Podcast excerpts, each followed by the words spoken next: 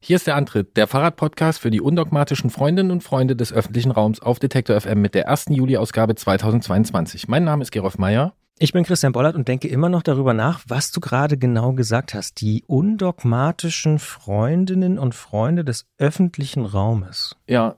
Warum?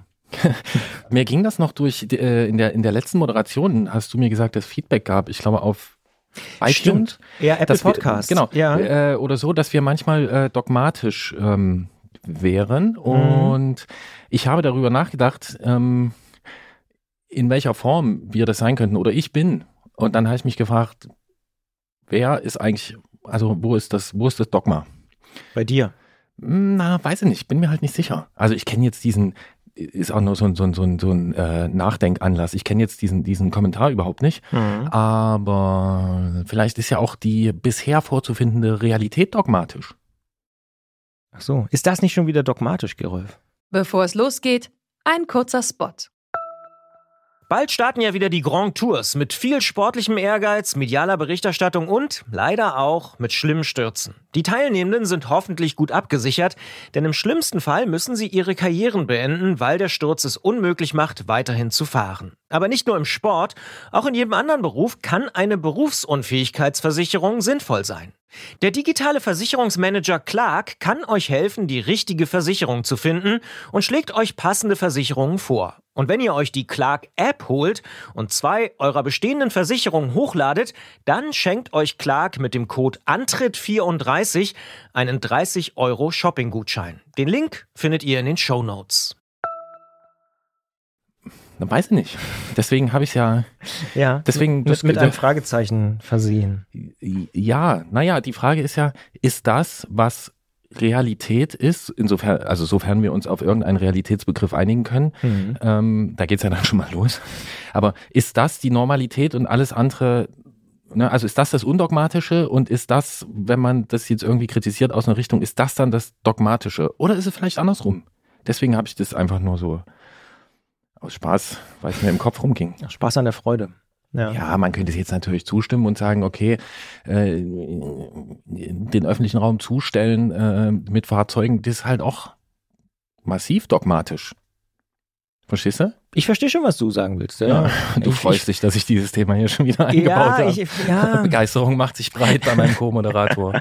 ja. ja, nee, also. Ja, ist auch dogmatisch. Jedes Mal muss dieses Thema kommen. Richtig, weißt du? Wir müssen mal ein bisschen undogmatischer werden. Und deswegen würde ich sagen, wie geht's dir?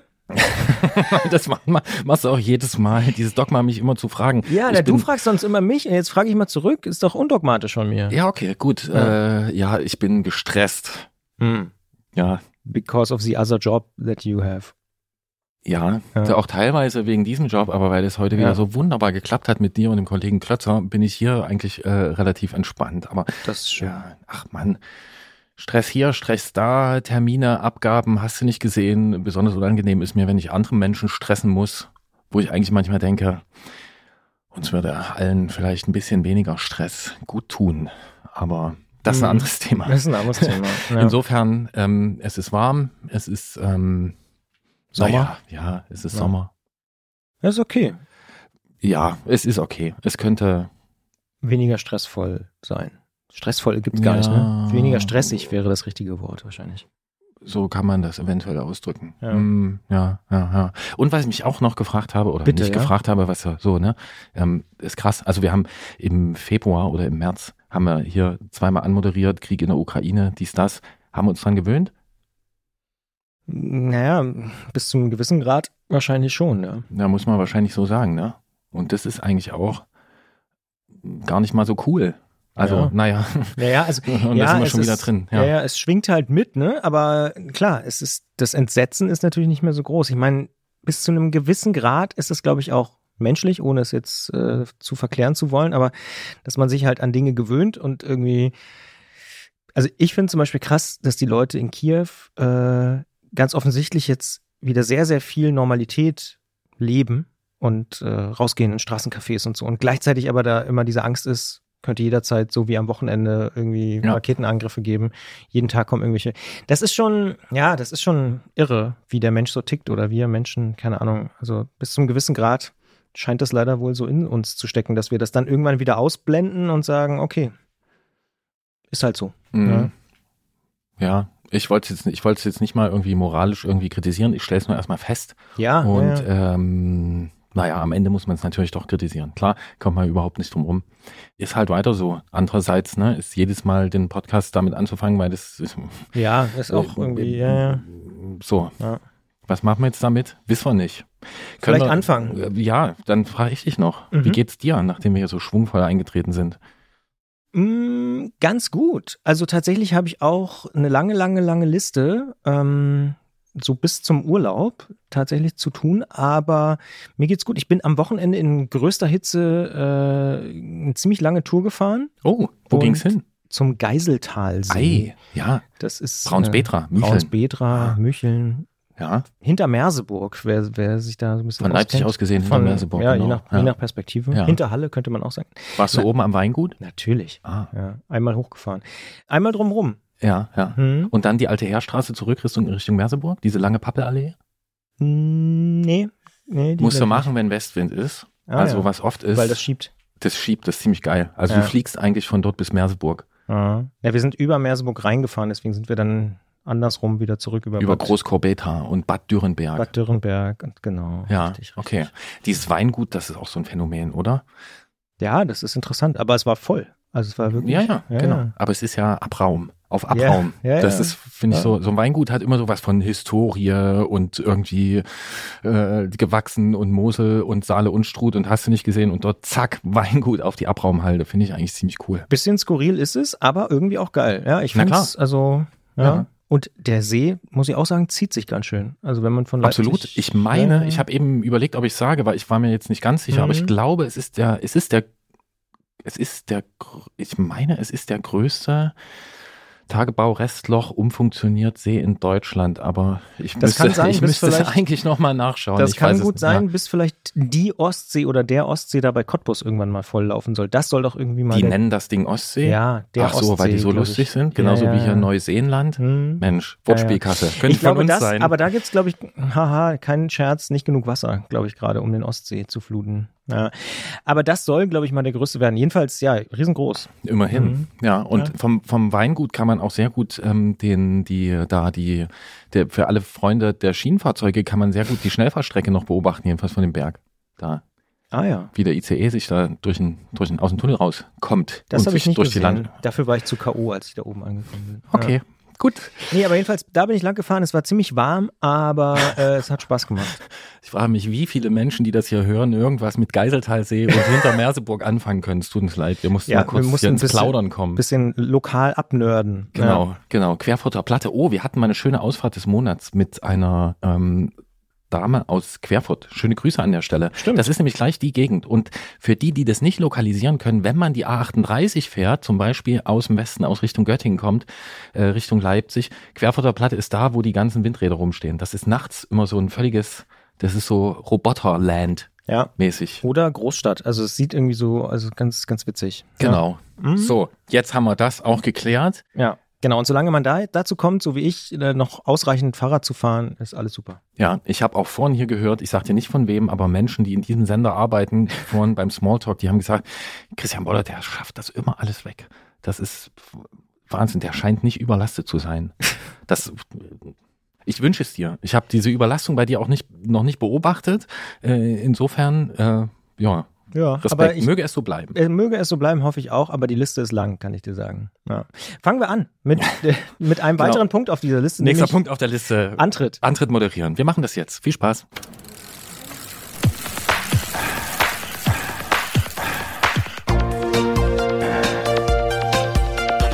Antritt. Alles rund ums Radfahren bei Detektor FM. Wie wir alle wissen, ist Sommer 2022 und wenn wir kurz in den Radsport-Rückspiegel schauen, dann sehen wir bei der 25-Jahr-Markierung einen Tour de France-Sieg. Und zwar nicht irgendein. Jan Ulrich fährt 1997 als erster und einziger Deutscher ins gelbe Trikot der Tour de France und löst in Deutschland einen Radsportboom aus. Doch mit seiner Geschichte ist, wie wir wissen, auch ein Absturz in mehreren Etappen verbunden, bei dem auch die Medien eine wichtige Rolle spielen. Und wir sprechen darüber mit Sebastian Moll, der gerade das Buch Ulle Geschichte eines tragischen Helden veröffentlicht hat.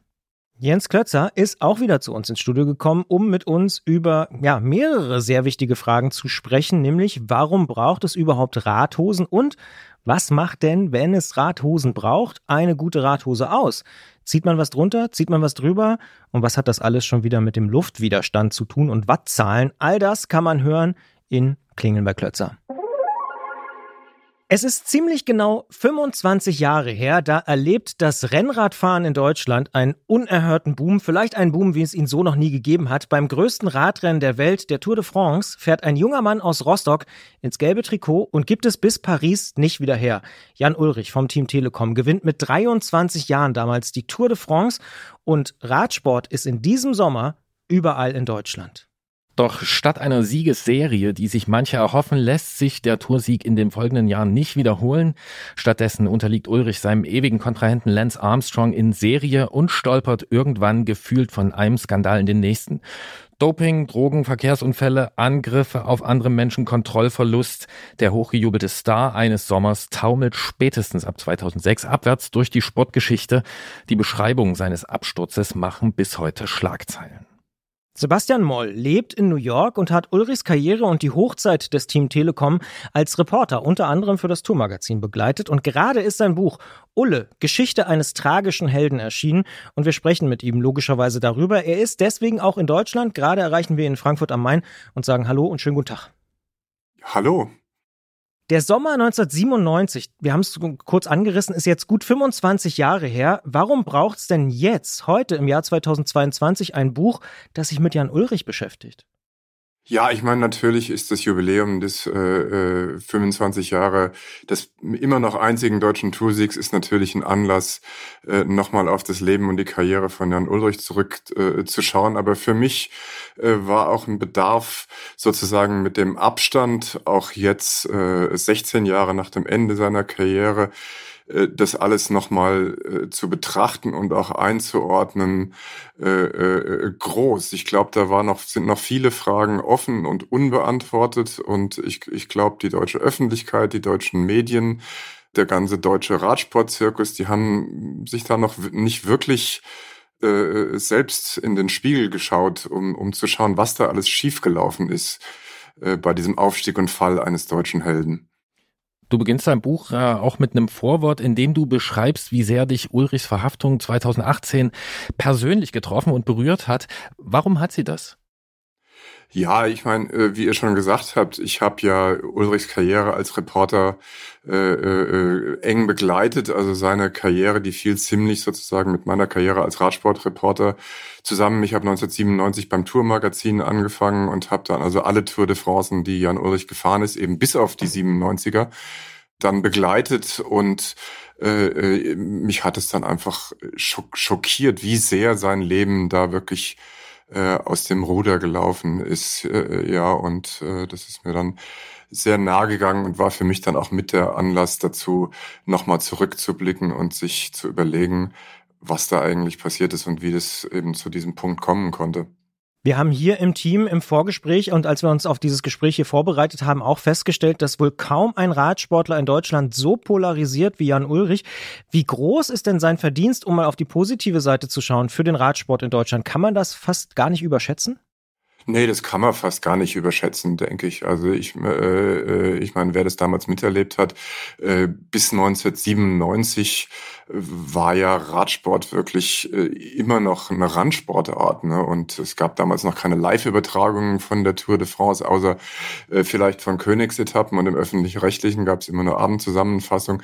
Diese Großveranstaltungen, die man heute, äh, die man heute kennt, wie Ötztaler Radmarathon mit Tausenden äh, Teilnehmern, Entertainment oder HLW High Classics und da gibt's ja noch viele andere. Das, das, das gab's alles damals gar nicht. Da gab's äh, RTFs mit äh, 30, 40 Teilnehmern.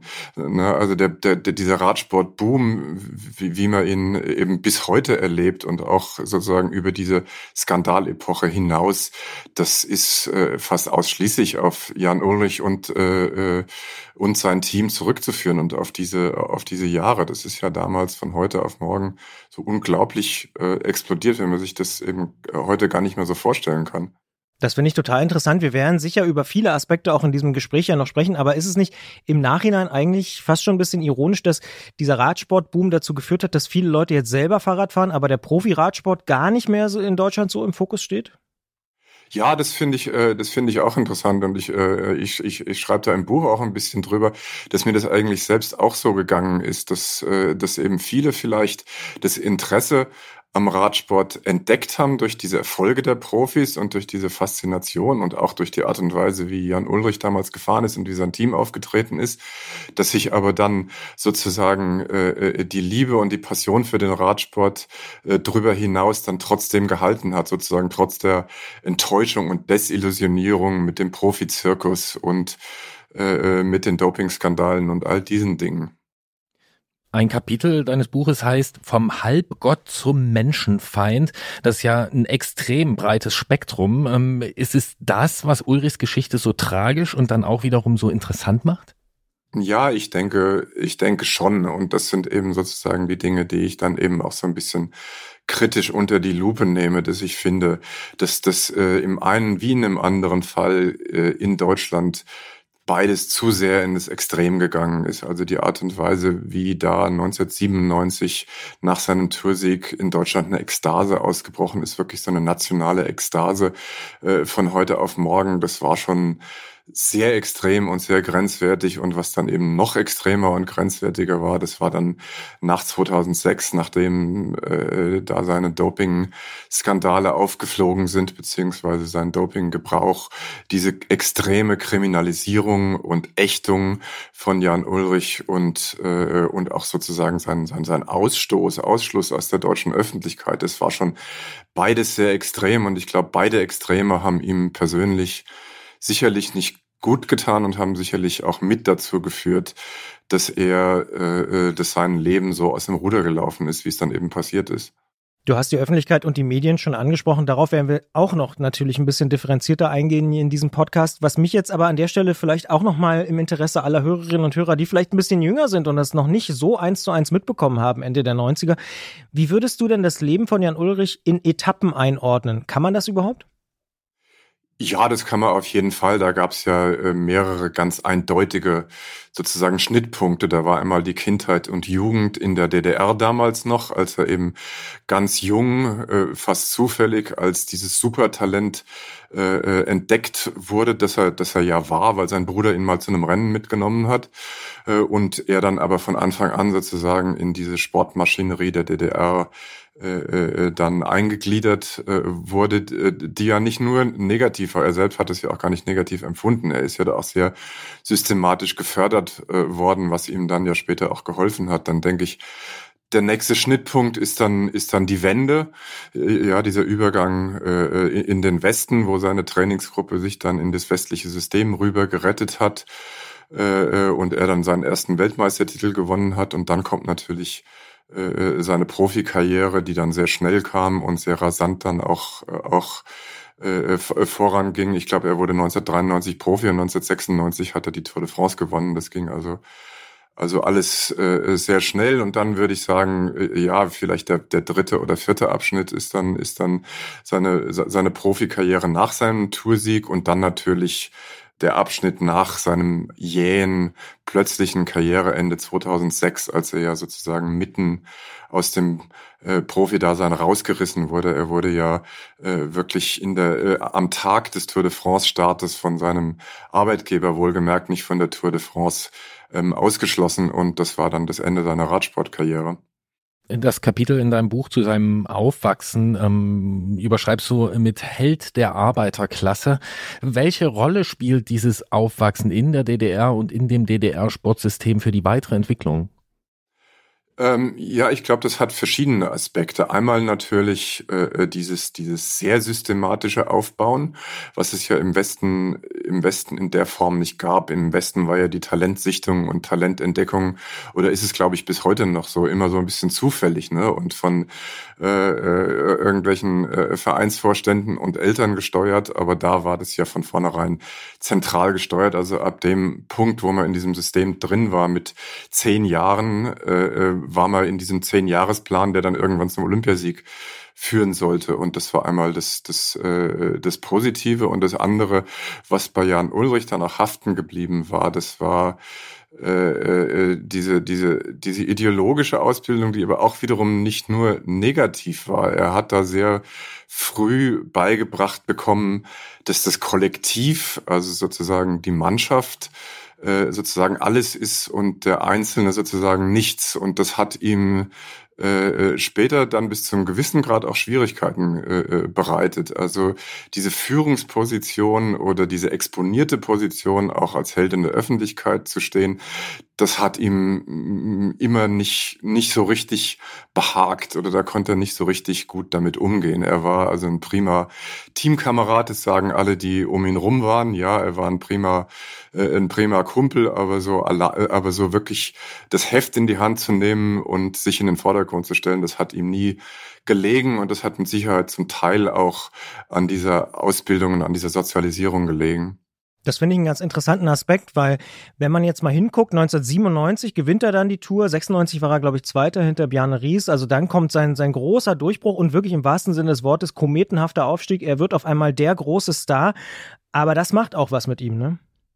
Ja, auf jeden Fall. Und da fingen ja für ihn quasi mit dem Tag seines Toursieges dann auch schon seine seine Probleme an, ja. Also das da da gab es dann mehrere äh, Schwierigkeiten. Es war auf einmal dieses überwältigende Interesse in Deutschland. Er wurde dann also also wirklich monatelang nur rumgereicht von äh, Promi-Partys zu Talkshows zu Ehrungen äh, sozusagen Bambi und äh, Sportler des Jahres und weiß nicht noch was alles. Und das war ja alles eine Welt, äh, die ihm völlig ungewohnt war und er war 23 Jahre alt und konnte damit nichts anfangen und ich glaube, äh, das wurde auch von seinem Management nicht so richtig gesteuert damals und äh, aber aber damit einher ging ja dann auch sozusagen gleich diese Anspruchshaltung, dass er nicht nur, dass das jetzt so weitergeht, dass er jetzt Jahr für Jahr die Tour de France äh, ge gewinnt und ich glaube, da ist er von Anfang an fast in sowas wie eine Trotzhaltung gegangen. Also Walter Godefroth, sein, Young, sein langjähriger äh, äh, Teamchef hat mal gesagt, bei vielen Champions legt sich nach dem ersten großen Sieg so ein Schalter um und die werden dann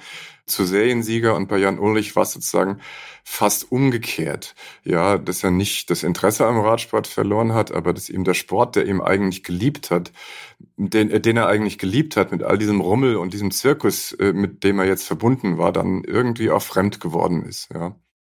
Was uns hier auch noch aufgefallen ist, ähm, als wir über Ulrich hier ein bisschen gesprochen haben äh, vor unserer Aufzeichnung, ist, dass es uns so scheint, dass es eine sehr große Nähe der Medien äh, zu Ulrich gab. Also die ARD hat äh, immerhin das Team Telekom mit gesponsert. Der ARD-Reporter Hagen Bosdorf hat zusammen mit Ulrich ein Buch geschrieben und die Überraschung schien dann umso größer zu sein, als sich Dopingvorwürfe gegen Ulrich erhärtet haben. Ähm, wie schätzt du denn diesen Umgang der Medien mit Ulrich ein? Welchen Anteil haben sie auch an dem, was dann passiert ist? Ja, natürlich einen riesigen Anteil, ja. Ne? Und ich glaube, gerade an dem Beispiel der ARD, da kann man ja sozusagen auch diese Extreme gut nachvollziehen. Also diese äh, wirklich übertriebene Nähe, die wirklich für eine öffentlich-rechtliche Sendeanstalt äh, unschicklich war, dass die ARD da dann auf einmal Trikotsponsor war und da gab's ja dann auch Absprachen und auch Zahlungen, dass die ARD dann nach den jeweiligen Etappen immer Exklusivinterviews bekommen hat, die andere dann nicht bekommen haben.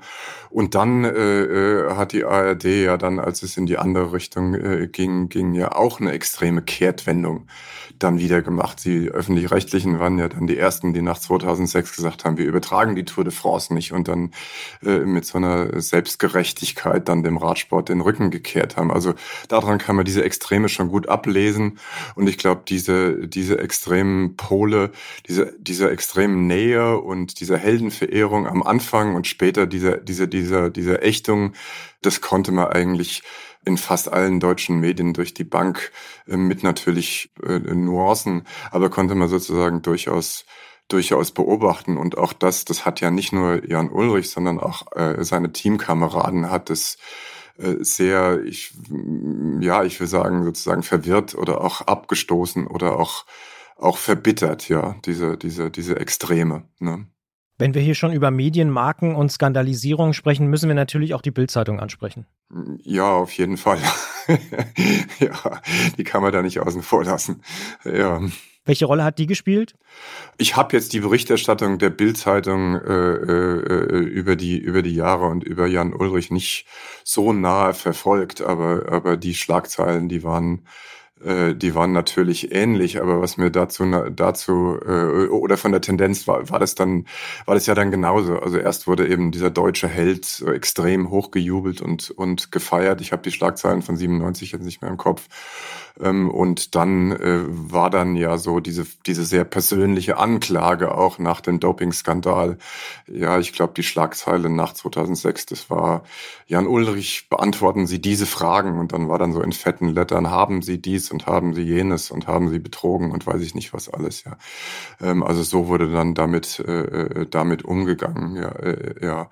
Und ähm, was man dann natürlich noch sagen muss, und das ist dann wieder so ein anderes Thema, was, was, was äh, für Ulrich ein, äh, ein Problem war, wo er vielleicht die falschen Berater gehabt hat. Er hatte dann dann trotz allem äh, äh, dann dann immer als erstes mit dem mit dem Boulevard gesprochen und mit der Bildzeitung, ne, weil die natürlich die größte Reichweite und die größte Auflage haben und so weiter und so fort. Ne, und da war er vielleicht auch nicht so äh, auch nicht so gut, so gut beraten. Die haben natürlich ja auch bei den Skandalen seit 2018 sich sozusagen äh, äh, sättlich dann an seinem Absturz geweidet. Ne? Da war ja, da hat ja gleich wieder dieser Voyeurismus eingesetzt. Ne?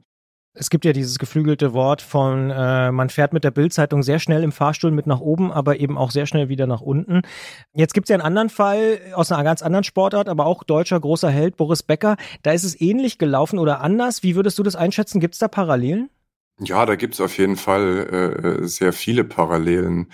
Ja, also ich, ich hatte mal gesagt, so ein Ansatzpunkt für mich, für die, das Interesse auch an Jan Ulrichs Karriere, sozusagen jenseits von meinem Interesse als Radsportreporter, äh, ist, äh, dass mich allgemein interessiert, wie Spitzensportler und Sportstars sozusagen den Übergang von der aktiven Karriere und von diesem Heldendasein und von diesem Star-Dasein in das Leben danach meistern oder eben nicht meistern. Äh, äh, ja, und ich glaube, da wird viel zu wenig drüber gesprochen. Ich habe ähm, Zahlen gelesen von Untersuchungen, dass 70 Prozent aller Leistungssportler oder Hochleistungssportler das als tiefe persönliche Krise erleben und viele diesen Übergang nie wirklich meistern. Und ich denke mir, da sind sich äh, ja Jan Ulrich und Boris Becker sehr ähnlich. Und dann, glaube ich, sind sie sich auch in dem Verhältnis mit der deutschen Öffentlichkeit, in diesem schwierigen Verhältnis mit der deutschen Öffentlichkeit auch sehr ähnlich. Beide sind ja ins Ausland gezogen. Becker ist nach England gezogen.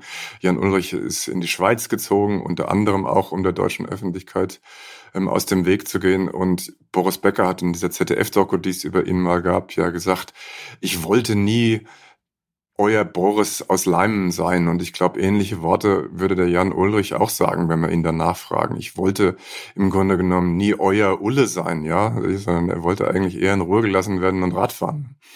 Ja. Diese Parallele finde ich ganz äh, spannend, dass sie beide auch aus Deutschland weggezogen sind, also Becker und Ulrich. Ähm, nun ist ja Ulrich äh, bei weitem nicht der einzige Radsportstar, der über äh, Doping-Vorwürfe äh, und Nachweise äh, gestolpert ist aber er ist eben der große deutsche Radstar gewesen. Aus deiner Beobachtung, du lebst in den USA und du kennst sicher auch noch ähm, so ein bisschen die Medien, die Sportmedienöffentlichkeit in anderen Ländern. Geht diese deutsche Öffentlichkeit anders mit ihren Stars um als zum Beispiel in Ländern wie Frankreich, Italien oder auch den USA? Ja, ich kann natürlich die französische und italienische Presse nicht so eng verfolgen, weil die Sprache da nicht so gut ist. Aber was auf jeden Fall auffällig ist, ähm, ist, dass es für Radstars dieser Generation äh, in anderen Ländern sozusagen häufiger und schneller sozusagen einen Weg zurückgibt. Ne? Das ist also diese Verteuflung und Kriminalisierung und auch diese Enttäuschung darüber, dass also dieser angehimmelte Held äh, ja dann ein, ein, Mensch mit Höhen und Tiefen und Schattenseiten ist, äh, dass das dann irgendwann verziehen und vergessen wird. Also ich denke an Richard Virac in Frankreich, der wieder, äh, äh, der, der wieder Moderator ist. Ich denke, dass äh, Lance Armstrong in Amerika bis zum gewissen Grade, zumindest in der Radsportöffentlichkeit, auch wieder seinen Platz gefunden hat. Er ist zwar immer noch eine schwierige Figur, aber er kann sich in der Öffentlichkeit sehen lassen. Man, kann, man spricht mit ihm und man spricht über ihn. Ja, so, sozusagen selbst Floyd Landis, der eine, äh, der eine problematische Figur ist, äh, er hat auf der eine oder anderen Weise wieder seinen Platz gefunden, während also Jan Ulrich in Deutschland sozusagen bis jetzt noch immer äh, äh, äh geächtet ist und außen und außen vor ist, wo man einfach nicht einfach nicht verzeiht. Wobei ich eben äh, hoffe, dass diese etwas distanziertere Betrachtung jetzt zu dem Jubiläum und da ist äh, nicht nur mein Buch, da gibt es eben auch diese ARD-Doku und es gibt noch ein wirklich tolles Buch von dem englischen Journalisten Daniel Friebe. Ja, dass diese sozusagen kompliziertere Betrachtung auch ein bisschen dazu beiträgt, ihm da auch den, den Weg wieder zu ebnen, dass man ihn da äh, sozusagen weniger streng betrachtet, als das eben bislang in Deutschland der Fall war. Was ja auch auffällt, ne, gerade bei Dopingvorwürfen, also ist zumindest so mein Eindruck, ist, dass die immer sehr personalisiert sind. Also äh, es ist dann eben Ulrich, äh, der äh, gedopt hat und ähm, auch wenn man natürlich weiß, was im Team passiert ist, äh, treffen die Hauptvorwürfe dann immer halt diese gefallenen Helden. Sind wir da eventuell einen Schritt weiter oder ist da noch Nachholbedarf, dass man sich wirklich um die Strukturen kümmert? Ja, also ich hoffe, dass das eben in der Zukunft verstärkt passiert. Ich fand das eigentlich immer schon und je mehr man drüber nachdenkt, je mehr sieht man das auch so. Eigentlich, ähm, ja, um es mal so auszudrücken, äh, einfach nicht äh, nicht fair und nicht angemessen, dann mit dem Finger auf die Sportler zu zeigen. Ja, es wird ja immer sozusagen dieses Beispiel äh, gegeben, was ja auch stimmt. Wenn man als junger Sportler mit Anfang 20 da steht und man hat sein ganzes Leben diesem Sport geöffnet und steht dann äh, vor dieser Wahl, entweder damit aufzuhören und vor dem Nichts zu stehen oder eben oder eben mitzumachen. Ja, es ist äh, eine, äh, eine schwere Entscheidung oder vielleicht auch eine leichte, ne? weil wer wer würde das dann sozusagen äh, nicht machen, aber dafür verantwortlich finde ich ist der Sportler immer äh, sozusagen zuletzt und trotzdem wird dann immer als erstes der Sportler äh, an den Pranger gestellt, weil er eben sozusagen am greifbarsten ist und am sichtbarsten und in vorderster Reihe steht. Äh, äh, ja, er wird dann sozusagen äh, zum, zu einem Sündenbock für letztlich ein krankes System gemacht und, äh, äh, und muss dann äh, damit umgehen. Und die Sportler empfinden das ja auch, auch wenn sie es oft nicht so artikulieren können. Also manche können es gut artikulieren, Leute wie Jaksche, äh, aber viele eben nicht, aber finden das dann eben, eben ungerecht. Und ich finde, äh, das kann man auch ganz gut verstehen. Ja, das ist die eine Seite. Trotzdem muss man ja auch sagen, dass bei Ulrich dieser Absturz ähm, oder die, das, was, was, was dann passiert, was er tut, äh, schon im Vergleichsweise weit geht. Ne? Also 2019 hat er eine Escort-Dame angegriffen und gewürgt, hat Verkehrsunfälle verursacht. Menschen angegriffen, mehrere Entzüge durchgeführt. Ähm, die haben nicht immer geklappt und ist immer bis heute eigentlich wieder in Schlagzeilen äh, mit schon dramatischen Geschichten. Ähm, warum geht es bei ihm so weit? Ja, äh, das ist natürlich jetzt, also ich habe bei dem, äh, worüber wir eben gerade gesprochen haben, habe ich natürlich eher an die Doping-Skandale und an die Doping, in Anführungsstrichen, Vergehen äh, gedacht. Äh, das, was ihr jetzt anspricht. Natürlich muss man ihn einerseits als äh, ähm, äh, ich sage jetzt mal, kranken Menschen äh, betrachten, der, der eben Drogenprobleme hat äh, und der Hilfe braucht. Andererseits muss man natürlich sagen, dass man über so Sachen wie tätliche Angriffe äh, äh auch nicht einfach drüber wegsehen kann und sagen, oh, das ist so, so, äh, ja, der arme Ulle konnte halt nicht anders. Das sind natürlich schwerwiegende Sachen, äh, äh, ja, und die, die kann man nicht einfach einfach vergessen. Nichtsdestotrotz äh, ähm, denke ich schon, dass man das in dem Zusammenhang von einem Menschen sehen muss, der, der eben große Probleme mit sich selbst und mit seinem und mit seinem Leben hat, ja. Und ich glaube, er wäre oder würde, wenn er wieder in die Öffentlichkeit tritt oder träte und drüber sprechen, würde der, der Erste sein, der sagt, es tut ihm leid. Er hat ja damals auch äh, mit diesem äh, Verkehrsunfall in der Schweiz, wo er mit Alkohol im Blut äh, gefahren ist und eine Familie gefährdet hat, da hat er ja schon nachher gesagt, ja, er bereut es. Also äh, bereut es also sehr. Äh, ja, und wenn er, wenn er das so sieht, dann, dann muss man auch irgendwann, äh, denke ich, zumindest ein gewisses Maß an Milde walten lassen. ja. Ne. Aus der Beschreibung wird schon deutlich, dass es ein sehr, sehr komplexer Fall ist, dass es sehr, sehr viele verschiedene Perspektiven auf die ganze Frage gibt und dass es vielleicht auch keine leichten Antworten gibt. Aber kannst du irgendwie einordnen, ist es Jan Ulrich eher Opfer oder eher Täter oder beides? Ja, wie gesagt, das ist ein bisschen, äh, das ist wirklich eine schwierige, komplizierte Frage. Ne? Also ich denke mal, die Art und Weise, wie er in diesen Profi-Radsport reingewachsen ist und in dieses System reingewachsen ist, da hat er bis zu einem gewissen Grad eine Opferrolle. Da ist er eben in Strukturen reingewachsen, die er nicht durchblickt hat, die er nicht überblickt hat, die ihn überwältigt haben, die ihn überfordert haben. Und er hat dann vielleicht falsche Berater gehabt.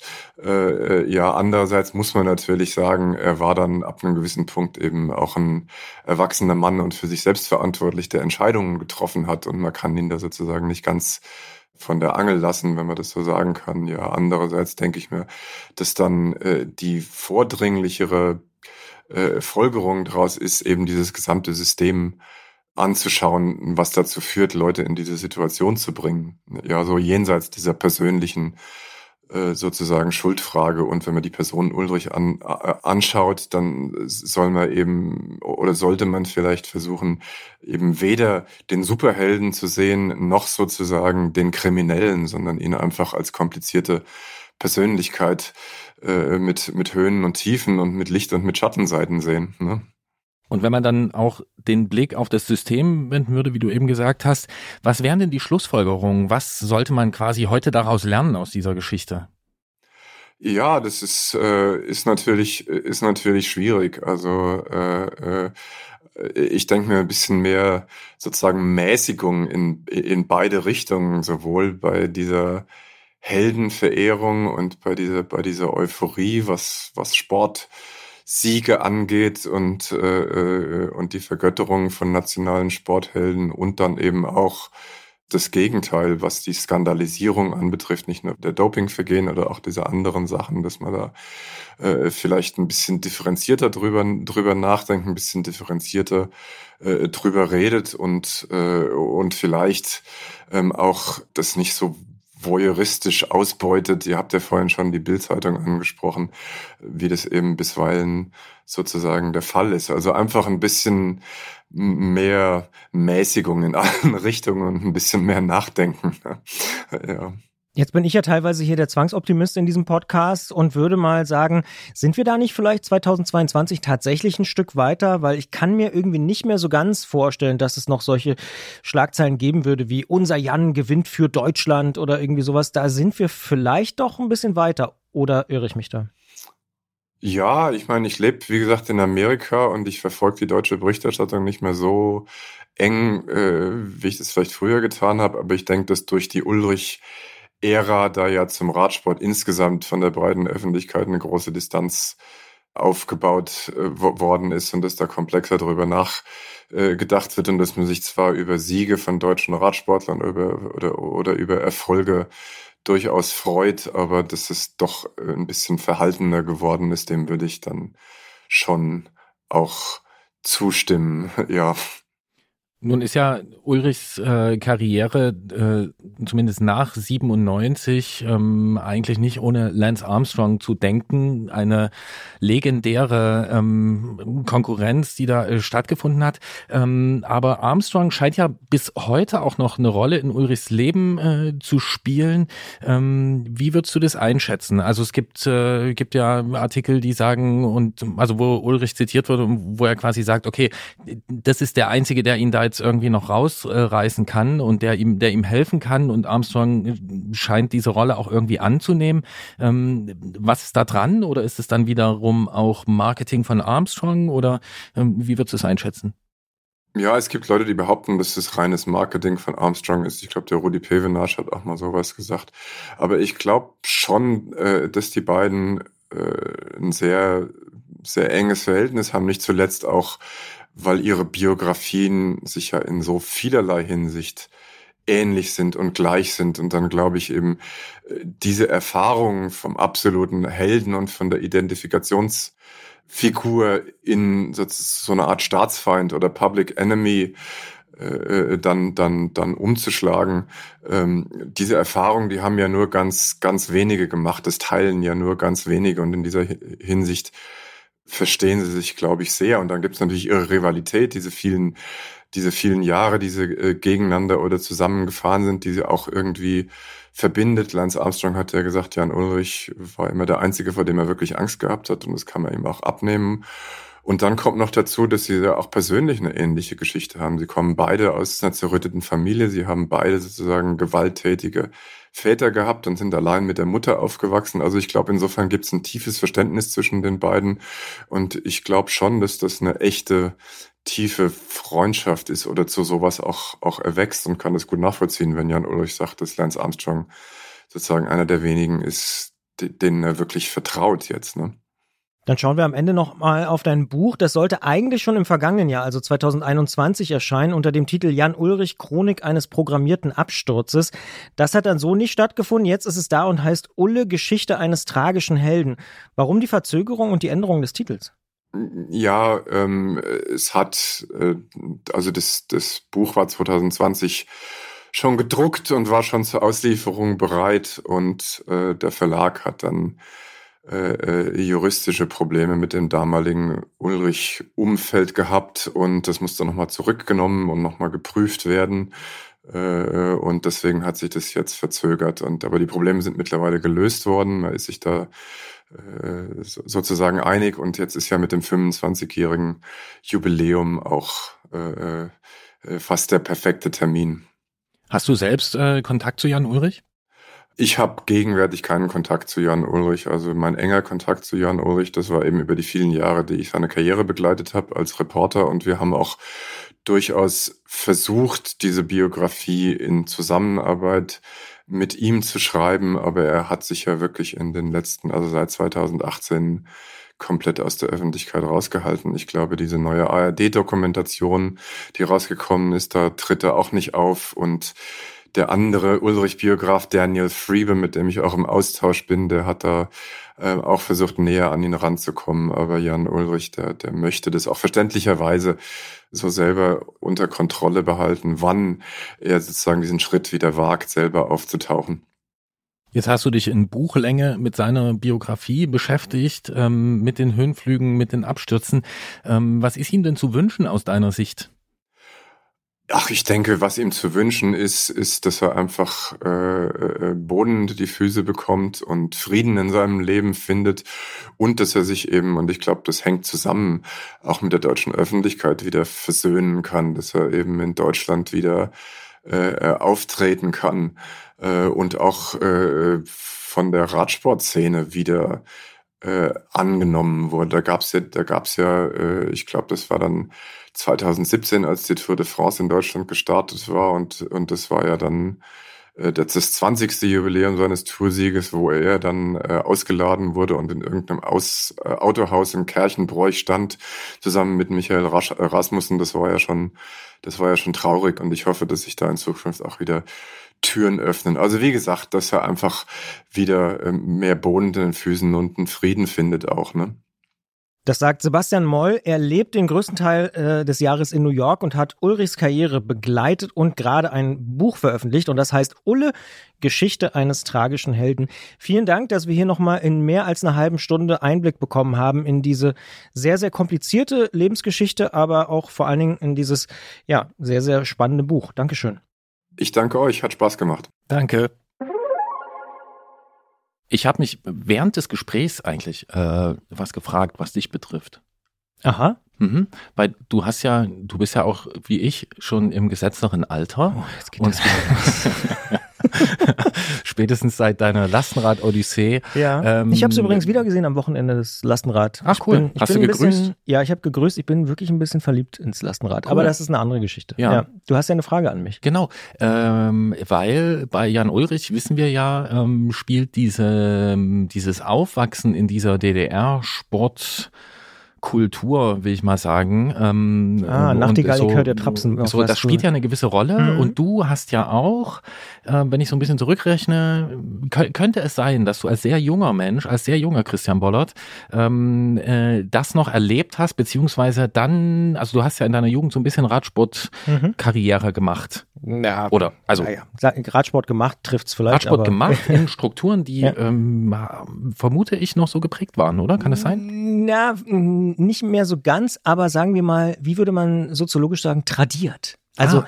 es waren Menschen beteiligt, die natürlich noch sehr viel ihrer Erfahrungen, also ich habe in den 90er Jahren ein bisschen Radsport gemacht. Ja. Da waren natürlich Leute dabei, die äh, klar in den 70er, 80ern irgendwie Fahrrad gefahren sind in der DDR und dementsprechend natürlich die Werte und äh, ja, Ideen auch da so ein bisschen weiter geteilt haben. Oder auch einer der Trainer kam aus Russland, hatte also auch da so sowjetische Erfahrungen und so. Und äh, dementsprechend, ja, da gab es was, aber ich bin nicht, das muss man auch ganz klar sagen, zu DDR-Zeiten Teil irgendwie einer Jugendmannschaft oder irgendwas gewesen. Ich habe es allerdings in der Schule mitbekommen. Ich weiß nicht, wie es bei dir war.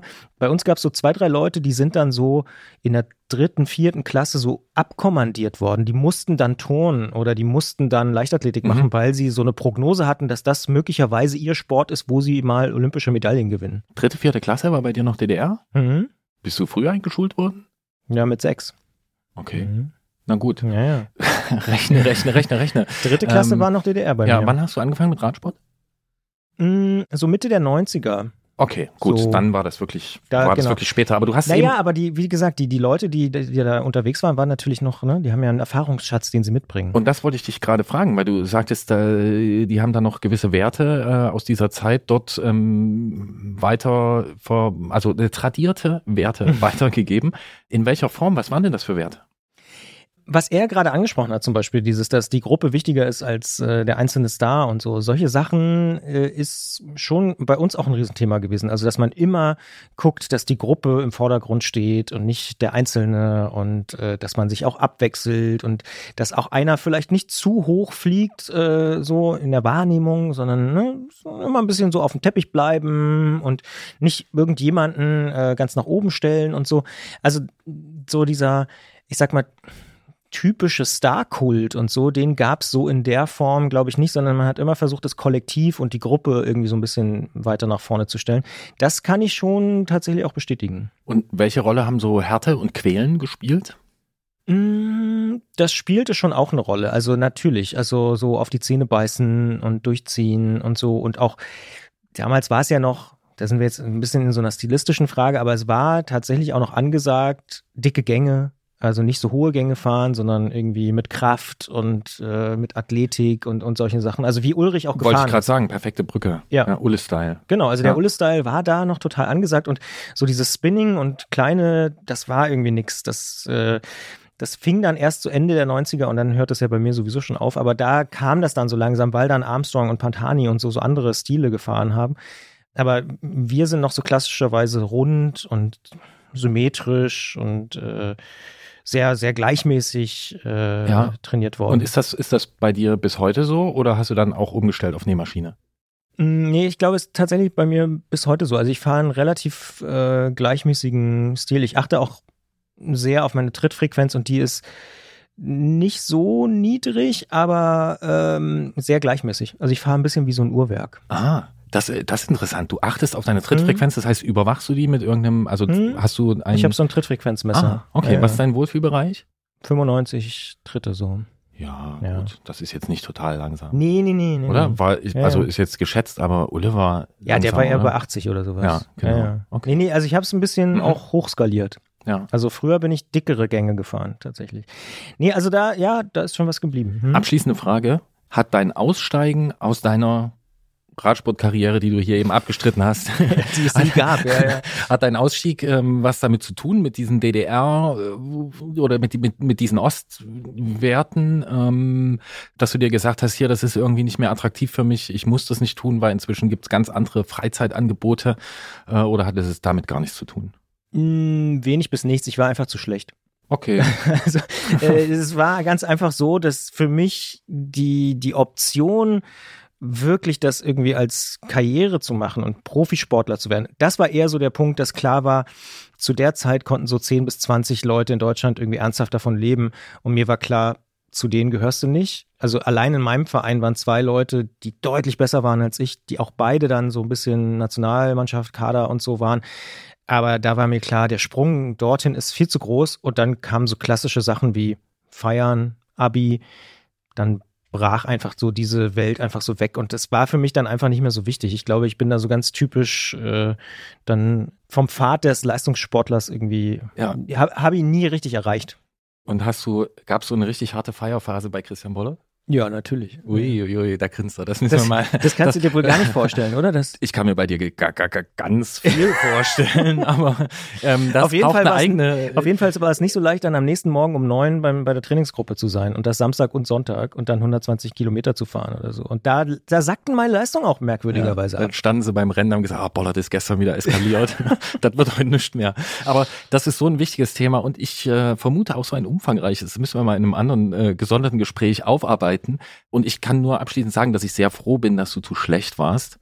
Denn sonst, man stelle sich vor, dann würden wir hier wahrscheinlich nicht stehen. Du hättest nicht dir ausgedacht, wenn ich nicht Radprofi werden kann, was mache ich dann? Na klar, ich gründe ein Podcast-Radio. Pass auf, ich habe tatsächlich damals äh, angefangen, ich war schon so ein bisschen bei der Schülerzeitung, aber uh. ich habe dann auch für den äh, RSC Kleinmachnow Medienmitteilung geschrieben mhm. an zum Beispiel die Märkische Allgemeine Zeitung über Rennen und so. Also ich habe dann, ich war dann so der Hobbysportler, der ein bisschen dafür sorgt, dass äh, auch so Rennberichte und habe dann mal den RBB eingeladen und, und solche Sachen. Cool, sind also, sie gekommen? Ja, Cool. Ja, ja. War irgendwie Deutsche Meisterschaft in Kleinmachnow ja. und dann haben sie, ich glaube, Hanka oder so betreut. Und, ja. Ah, und so hast du äh, äh, Gefallen an der Medienarbeit gefunden? Ja, tatsächlich. Also es hat es auf jeden Fall verstärkt. Ich hatte schon vorher Berührungspunkte mit Medien und dann habe ich aber gemerkt, hey, das ist irgendwie eine Stärke. Das kann ich besser als andere. Und äh, das habe ich dann so nach und nach ausgebaut. Tatsächlich war ich wie so eine Art Presseoffizier oder wie man das nennen würde damals. Yes. Also so hieß das ja damals wirklich. Ja, ja. ja oder sehr gut. Heute sehr würde man sagen Medien, Media Relations. Guy. Das finde ich wirklich gut, dass wir hier also ne, unser, wir können unser Interesse stillen an, an Biografien und Erlebnissen von anderen Menschen, die irgendwie sich mit Fahrrad beschäftigen oder das für irgendwas nutzen. Aber immer kriegt man ja auch so ein kleines Stück aus Christian Bollerts Leben. Ähm, und er war unter anderem Presseoffizier des RSC Kleinmachnow. Äh, das finden wir gut. Aber es geht natürlich in jedem Podcast hier so ein bisschen auch um Christian, aber auch nicht nur. Es geht ähm, ja auch um ähm, dich. Ja. ja. ab und zu auch mal ein bisschen. Und äh, wir wollen aber noch mal darauf hinweisen, ähm, dieser Podcast äh, erscheint zu Beginn der Tour de France. Ähm, es gibt äh, interessanterweise ähm, noch einige andere Publikationen, die sich äh, mit diesem 25-jährigen Jubiläum des Toursiegs von Jan Ulrich und seinem Leben äh, beschäftigen. Zum Beispiel zum Beispiel ein Podcast. Genau, ein Podcast vom NDR, der heißt Jan Ulrich hält auf Zeit. Den findet man in der Mediathek, ARD-Mediathek und dort findet man auch eine mehrteilige Doku und die heißt Being Jan Ulrich. Ähm, wir geben zu, wir haben sie beide noch nicht gesehen. Oder gehört. Oder gehört, genau. Und es gibt aber auch noch einen Termin, an dem konnten wir auch noch nicht teilnehmen, weil der war noch nicht und wir werden leider auch nicht da sein. Und zwar Sebastian Moll äh, mit dem wir gerade gesprochen haben, wird ähm, zur Eurobike äh, in Frankfurt eine Buchpräsentation machen. Und zwar am 15.07. direkt nach der Messe um 18 Uhr in einem Radsportcafé, so hat es uns beschrieben. Und es hat wirklich einen sehr guten Namen. Es heißt Massiv Central, äh, ist in Frankfurt. Und dort liest er ähm, am Jubiläumstag des gelben Trikots von Jan Ulrich äh, aus seinem Buch. Und, und dem Tag, wo er nach Andorra hochgefahren ist. Ja. Mhm, ja, mhm. Äh, und, und ähm, es gibt auch eine Unterhaltung mit Alexander Häflich. Das ist der Sportchef der Westfälischen Nachrichten. Und dort kann man Sebastian Moll treffen, dort kann man den beiden zuhören, dort kann man ihm Fragen stellen, ziemlich sicher. Man kann auch sich ein Buch kaufen und das signieren lassen. Es gibt wohl um, auch nochmal Ausschnitte von der Tour 97 und so. Ja? Genau, also ein lohnenswerter Termin am 15.07. Ähm, nach einem anstrengenden Eurobike-Tag oder auch nicht, wenn man den streicht für sich 18 Uhr im Massiv Central. Und ich kann jetzt schon mal sagen, alles richtig gemacht mit diesem Namen. Und alles richtig gemacht ist auch ein gutes Stichwort, denken wir jedenfalls jeden Monat, wenn wir mit Jens Klötzer reden. Und das ist auch in diesem Monat so. Klingeln bei Klötzer. Die Technikfrage beim Antritt auf Detektor FM. Fahrradfahren ist herrlich, denn es ist so simpel. Draufsetzen, antreten und los. Aber das ist natürlich nur ein Teil der Wahrheit, denn man braucht ja noch ein Gravelbike, einen All-Mountain-Helm, den E-Bike-Handschuh und das Citybike-Schloss und dies und das, wenn man es sich besonders kompliziert machen will. Es gibt ja Leute, die sagen, Radfahren geht grundsätzlich ohne diesen ganzen Spezialkram. Es gibt aber auch andere Leute, die sagen, es ist ziemlich egal, was du anziehst, aber nimm unbedingt eine Radhose. Radhosen scheinen fürs sportliche Fahrradfahren ziemlich wichtig zu sein und wir wollen verstehen, warum das so ist. Darum haben wir unseren Technikfreund Jens Klötzer vom Tourmagazin ins Studio eingeladen und sagen erstmal, hallo Jens, schön, dass du wieder da bist. Hallo ihr beiden, schön auch für mich. Warum kann man denn nicht mit der Jeans Fahrrad fahren? Natürlich kann man mit einer Jeans Fahrrad fahren. Ähm, hat, glaube ich, jeder schon mal gemacht. Aber jeder, der da irgendwie täglich schon mal so einen kleinen Pendelweg zurücklegt, ähm, der weiß, dass die ratzfatz kaputt gehen beim Fahrradfahren. Und jeder, der mit einer Jeans schon mal ein paar Stunden im Sattel saß, der weiß, dass das auch wehtun kann. Also spezielle Hosen haben ihren Zweck. Absolut, klar. Nun gibt's ja aber trotzdem viele Menschen, die fahren im Alltag ohne Radhose rum, also gerade so beim Pendeln. Machen die da jetzt was falsch oder gibt's so eine Grenze, wo du sagen würdest, na ja, ab dieser Streckenlänge oder ab dieser Zeit im Sattel sollte man über eine Radhose nachdenken? Ja, ach nee, die machen natürlich nichts falsch, solange sie sich da wohlfühlen. Ich bin jahrelang äh, als Student selber mit Jeans äh, in die Uni gefahren, jeden Tag, ähm, und habe einfach damit gelebt, dass ich zwei, drei Jeans im Jahr verschlissen habe. Ähm, irgendwann habe ich gemerkt, es gibt spezielle Radfahrer-Jeans, die da verstärkt sind und die anders genäht sind und die nicht so schnell verschleißen. Aber ich, das ist natürlich immer eine Frage, klar, wie man sich wohlfühlt, wie, sie, wie ist der Sattel beschaffen und so weiter. Aber ich finde so ab 50 Kilometer, also wenn ich so knapp zwei Stunden im Sattel sitze, dann hm, spätestens dann ziehe ich mir eine Hose mit Polster an, weil sonst wird es unbequem bei mir. Wer jetzt genau zugehört hat, kann zwei Sachen machen. Erstens, Jens Klötzers Durchschnittsgeschwindigkeit ausrechnen. Und zweitens. Matheaufgabe. Ähm, Wie viel ist die Durchschnittsgeschwindigkeit von Jens, wenn er 50 Kilometer in zwei Stunden. Na, bitte. Das war mein Kollege Christian Bollert. So, ähm, aber zweitens ähm, möchte ich dich beglückwünschen. Du bist einer der wenigen Menschen, die festgestellt haben, dass diese Radfahr-Jeans wirklich signifikant länger halten als normale Jeans. Ist bei dir wirklich so? Das ist wirklich so. Und das ist eine phänomenale Erfindung. Die haben auch einen anderen Stoff. Der ist so ein bisschen flexibler und ein bisschen dehnbarer. Das heißt, die reiben nicht so, äh, sitzen besser, halten länger, sind dünner und pfeift ein bisschen mehr Luft durch. Und sie trocknen wahnsinnig schnell, wenn sie mal nass geworden sind. Okay. Aber sind auch teurer.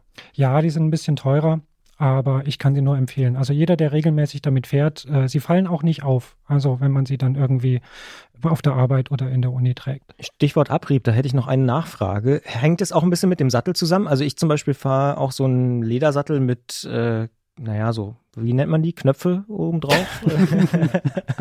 äh, ja, da habe ich das Gefühl, dass seitdem meine Hosen noch häufiger kaputt gehen. Ja, das kann damit zusammenhängen. Ich glaube schon, dass Leder zum Beispiel mehr abreibt, als jetzt, jetzt so ein glatter Kunststoff ist. Ähm, was vor allen Dingen schädlich ist, habe ich mitgekriegt, sind so Kanten. Ich hatte immer so einen sehr sportlichen Sattel, der ganz dünn gepolstert war und der hatte recht scharfe Kanten an der Seite, mhm. die mich beim Fahren eigentlich nicht gestört haben. Mhm. Aber da, wo die gerieben haben, da waren die Jeans ziemlich schnell durch. Ja, das Problem hast du exklusiv, weil nur du hast solche Hammer-Oberschenkel. Das ist ist bei uns natürlich nicht der Fall, aber also bei mir halten die Dinger nicht länger. Ich habe auch solche Hosen und eigentlich wollen wir ja gar nicht über diese äh, getarnten Alltags-Radfahr-Jeans und sowas sprechen, sondern über die klassische Radhose. Ähm, eine ganz fiese Frage. Was macht denn eine gute Radhose aus? Ähm, also eine gute Radhose macht in erster Linie mal das Polster aus. Also das muss passen zum Einsatzzweck, zur Sitzposition, zum Hintern und äh, das reibt nicht und ist bequem. Ja. Eine gute Radhose scheuert auch an anderen Stellen nicht, ähm, hat äh, Nähte, die man nicht spürt und Bündchen, die man nicht spürt und trotzdem eng sitzen und nicht flattern. Und äh, sie bleibt an Ort und Stelle. Dann würde ich mal direkt auf den ersten Punkt, den du angesprochen hast, eingehen. Polster. Sie hatten Polster, hast du gesagt, sollte gut sein. Wann ist es denn gut?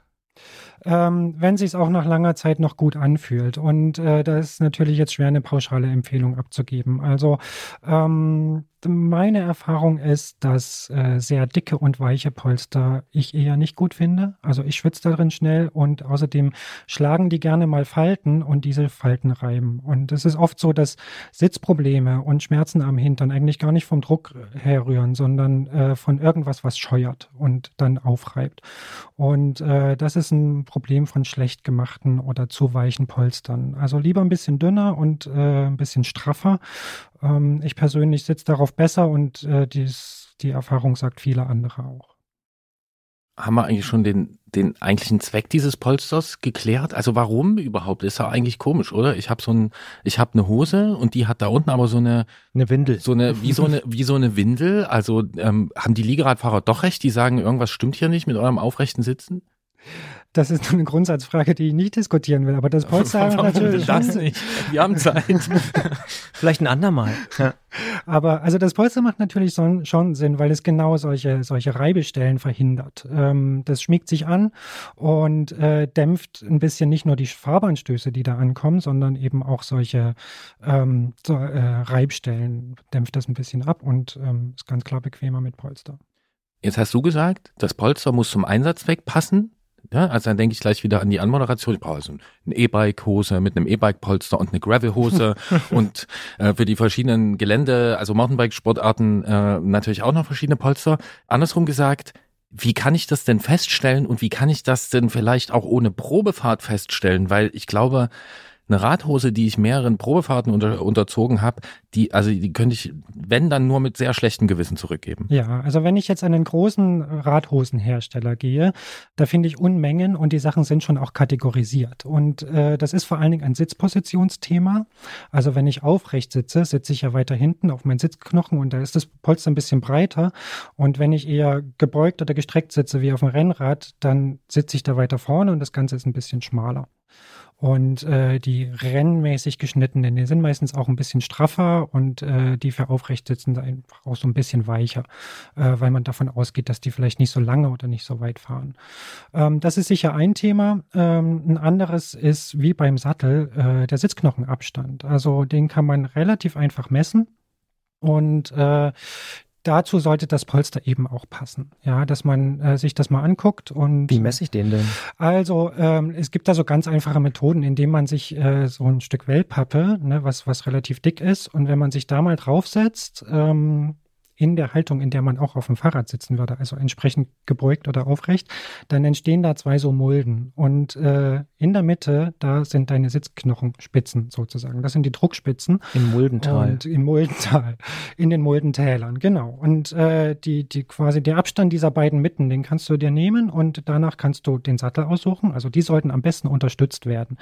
Ähm, und danach kann man eben auch das Sitzpolster aussuchen. Also es nützt nichts, wenn es zu schmal ist und die Sitzknochen neben dem Polster landen ähm, dann reibt es halt nur dazwischen. Und wenn es zu breit ist, ist es auch unbequem. Das heißt, wenn ich schon mal einen guten Sattel gefunden habe, finde ich auch relativ leicht eine gute Hose? Ja, das äh, genau. Wenn die so formmäßig gut aufeinander passen, äh, dann, dann ist man da auf dem richtigen Weg. Jetzt gibt's auch Radhosen immer eigentlich für Männer und für Frauen. Ähm, meine Vermutung ist, aufgrund anatomischer Unterschiede ähm, bin ich da richtig unterwegs? Ja, da liegst du völlig richtig. Also Frauen haben halt tendenziell einen größeren Sitzknochenabstand. Pauschal ist es auch nicht so. Also es ist nicht pauschal das Doppelte oder sowas, sondern da gibt's auch äh, Überlappungen und es gibt Frauen, die mit Männerhosen ganz gut klarkommen und Männer, die eine Frauenhose brauchen tatsächlich.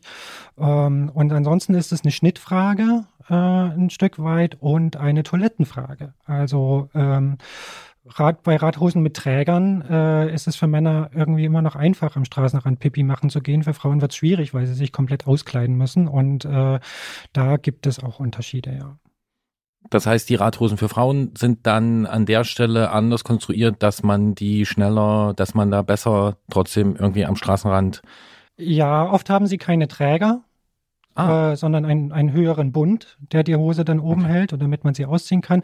Und es gibt auch äh, Konstruktionen irgendwie, wo man die Träger dann so abknöpfen kann oder ähm, ähm, ja, da haben sie sich Verschiedenes einfallen lassen. Hm, ich war mal vor einer gewissen Zeit bei einem Radpolster, also bei einem Radhosenpolsterhersteller zu mhm. Besuch und habe mir das dort angeschaut und erklären lassen. Und die haben gesagt, das Schlimmste, was du machen kannst, ist als Mann ein Frauenpolster zu benutzen oder als Frau ein Männerpolster. Einfach weil ja wirklich, also äh, Menschen da unterschiedlich äh, konstruiert sind sozusagen. Ähm, du hast das eben ein bisschen relativiert.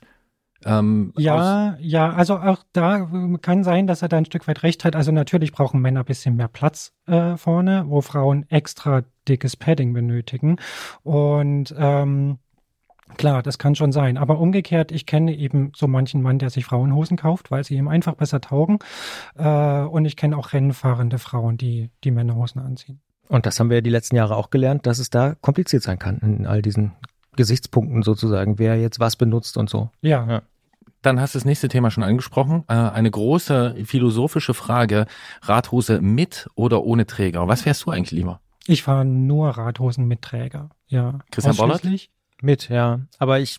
Ich bin auch Team mit Ja. Träger. Also ich habe aber auch eine ohne, aber die ziehe ich fast nie an.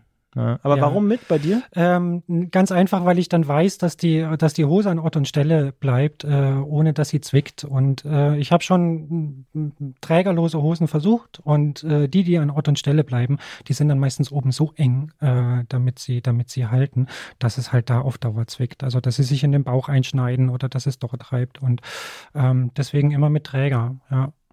Kann es sein, dass sowas wie äh, Nierenschutz da auch eine Rolle spielt, weil der Rücken einfach ein bisschen höher gezogen ist? Ähm, das bilde ich mir immer ein, dass das vielleicht auch noch was sein könnte. Also ich fühle mich damit irgendwie wohler. Ja, das wäre jetzt ein nachgeordnetes Kriterium, aber ja, auch da, das äh, ist eine empfindliche Gegend und äh, mit einer Trägerhose, die dann einfach ein bisschen höher geht, ist das natürlich viel besser geschützt. Ja. Jetzt sprechen wir mit dir ja auch viel über neue Entwicklungen, über Trends und ich sag mal Fortschritt im Allgemeinen. Gibt es eigentlich beim Thema Radhose so technische Innovationen in den letzten Jahren? Ja, ja, ja, gibt es schon. Also das sieht man von außen jetzt nicht so, aber die haben sich schon stark gewandelt. Also äh, so diese Polster sind immer ausgefeilter geworden. Da kommt dann irgendwie verschiedene Dichtegrade so zum Einsatz und sowas. Die Nähte, und das finde ich ganz groß, äh, wie die sich entwickelt haben, die sind ja mittlerweile oft nur noch geklebt und ganz, ganz flach ähm, und scheuern überhaupt nicht mehr.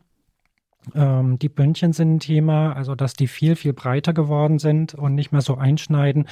Äh, die werden dann irgendwie auch noch mit Silikon bedruckt von innen, damit die, damit die äh, Hosenbeine nicht mehr hochrutschen, sowas. Äh, da gibt es schon eine ganze Menge Entwicklung, ja, finde ich.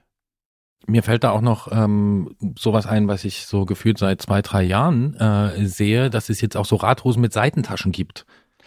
Ja, auch sowas, genau, die nicht aufgenäht sind, sondern irgendwie anders befestigt, damit man die Nähte eben auch von innen nicht spürt oder so aufgenäht sind, dass, dass man die Nähte von innen nicht spürt. Und materialmäßig fällt mir auch noch was ein, etwas, was ich äh, äh, sehr, sehr gut finde, sind so wasserabweisende, ähm, flexible Hosen. Also die sehen aus wie ganz normale Radhosen, sind genauso dehnbar und so, aber wenn man mit dem mal in Regenguss kommt, äh, ist es nicht gleich durch, sondern perlt erstmal ab.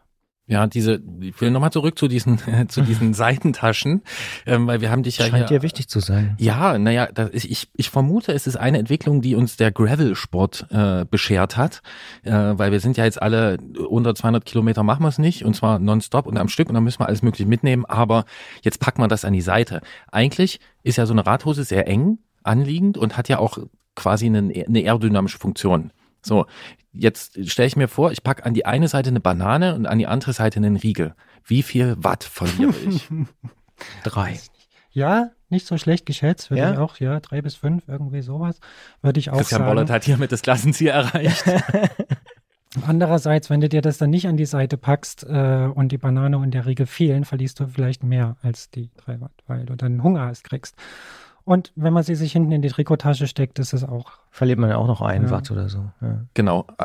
Also jetzt kommt, Achtung, festhalten, der Profi-Tipp, man steckt die einfach in den Bauch und ähm, weil dann sind sie da und stehen nicht im Wind. Aber ähm, okay, technisch hat sich einiges getan, hast du gesagt. Ähm, was hat sich denn modisch getan? Äh, länger sind sie geworden. Also Profis fahren heute, glaube ich, fast bis zum Knie. Und Ich äh, auch. die Hosenbeine sind tatsächlich länger geworden. Du bist ja auch das ein ist mal Profi. so, Ja, ja. so was Wesentliches, was ich feststelle. Ähm, Waren sie früher wirklich deutlich kürzer? Sie waren deutlich kürzer. Ja, schon, ne? Absolut, ja, ja. Also ich bin von den 50ern waren es fast noch Badehosen, jetzt mal Mhm. übertrieben gesagt, ja, aber äh, sind immer ein bisschen länger geworden und jetzt so hat es das von der UCI zulässige Maximum, glaube ich, langsam unter, erreicht. Ähm, und das hat natürlich auch, also es hat auch aerodynamische Gründe, weil so ein Stoff aerodynamischer sein kann als menschliche Haut und dann versuchen die Profis so viel wie möglich zu bedecken. These. Werden sie irgendwann bis zum Knöchel gehen sogar? Äh, das ist halt dann ein Wärmehaushaltsthema. Mhm. Ähm, Ja, stimmt. Aber ich meine so Triathleten und so? Aber, Ja, Triathleten ziehen die Socken von unten hoch. Mhm. Genau, da ist da nur noch die Kniescheibe frei, Mhm. damit die noch im Wind segeln kann. Ja. Aber mit diesen längeren Beinen, da fällt mir die Analogie zum Trikot ein. Das sind die Ärmel auch länger geworden. Ganz richtig, ja, genau. Ist das die gleiche Ursache? Der, der gleiche Grund. Aerodynamik. Ja, genau. Okay. Das ist dir aufgefallen. Das ist mir tatsächlich gar nicht aufgefallen, dass Das- die Ärmel länger geworden sind. Die bei den Beinen gehe ich mit, äh, also, aber Ja, ja, Trikotärmel sind auch oft, die enden jetzt oft nur noch knapp überm, Überm Spannend. Ich sag mal so, es gibt Menschen, die legen auf eine möglichst klar ausgeprägte Kante am Oberarm Wert. Und die haben einen gewissen Satz Trikots und dann wollen die neue Trikots kaufen und dann stellen die fest, Mist, die Ärmel sind alle länger. Kann Das bei ist der Radhose meine- auch passieren. Genau, und dann, dann ist die Kante nicht mehr so definiert und das kann wirklich zum Problem werden, habe ich gehört. Das ist interessant. Ähm, ja. Ich krieg okay. ja keine Kante, aber das ist noch ein ganz anderes Thema. Ja. Okay, also wir haben geklärt, technisch hat sich was getan, modisch auch. Ähm, ich habe auch das Gefühl, dass wieder mehr Farbe ins Spiel kommt. Kann das sein, um nochmal zur Mode zu gehen? Ja, das gab es immer mal wieder, dass so ein bisschen Farbe ins Spiel kam, aber ich glaube, in der, bei der breiten Masse bleibt Schwarz einfach äh, die erste Wahl. Ja, Okay, dann kommen wir jetzt mal zur Königsfrage. Was zieht man drunter? nichts. Also, solange die Radhose ein Polster hat, nichts, ja. Was passiert, wenn man was runterziehen würde? Dann hat man genau das Problem, das man ohne Radhose hätte, nämlich die Nähte äh, an so einer Unterhose, ähm, die dann halt scheuern oder die Falten schlägt und diese Falten können einen den letzten Nerv rauben.